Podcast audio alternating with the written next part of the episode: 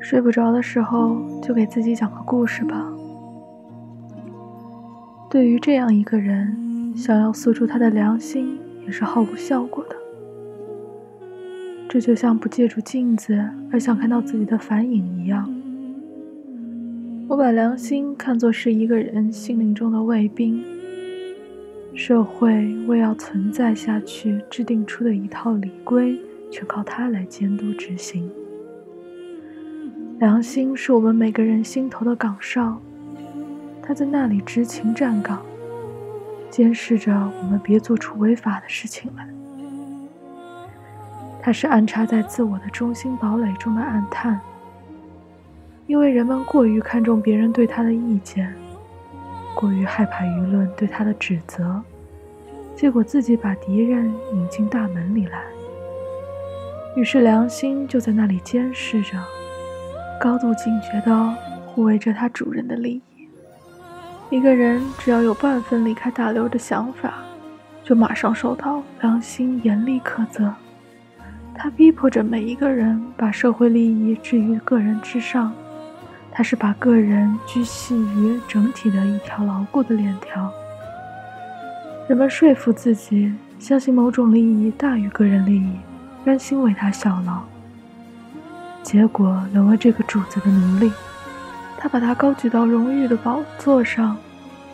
最后，正如同宫廷里的弄臣赞颂皇帝按在他肩头的玉杖一样，他也为自己有着敏感的良心而异常骄傲。到了这一步，对那些不肯受良心约束的人，他就会觉得怎么样责骂也不过分，因为他已经是社会的一名成员，他知道的很清楚，绝对没有力量造自己的烦恼。当我看到斯特里克兰德对他的行为肯定会引起的斥责真的无动于衷的时候，我就像见到一个奇异的怪物一样，吓得毛骨悚然。快缩了回去。世界是无情的、残酷的。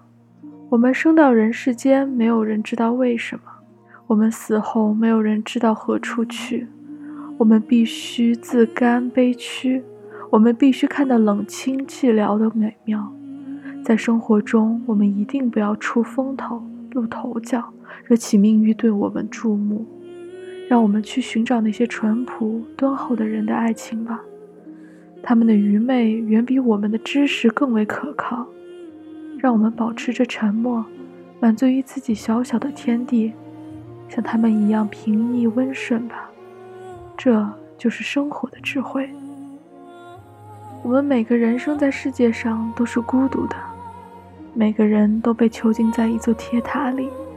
只能靠一些符号同别人传达自己的思想，而这些符号并没有共同的价值，因此它们的意义是模糊的、不确定的。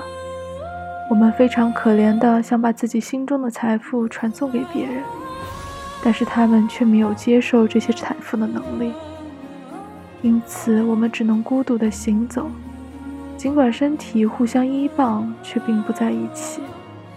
既不了解别人，也不能为别人所了解。我们好像住在异国的人，对于这个国家的语言懂得非常少。虽然我们有各种美妙的、深奥的事情要说，却只能局限于绘画手册上那几句陈腐、平庸的话。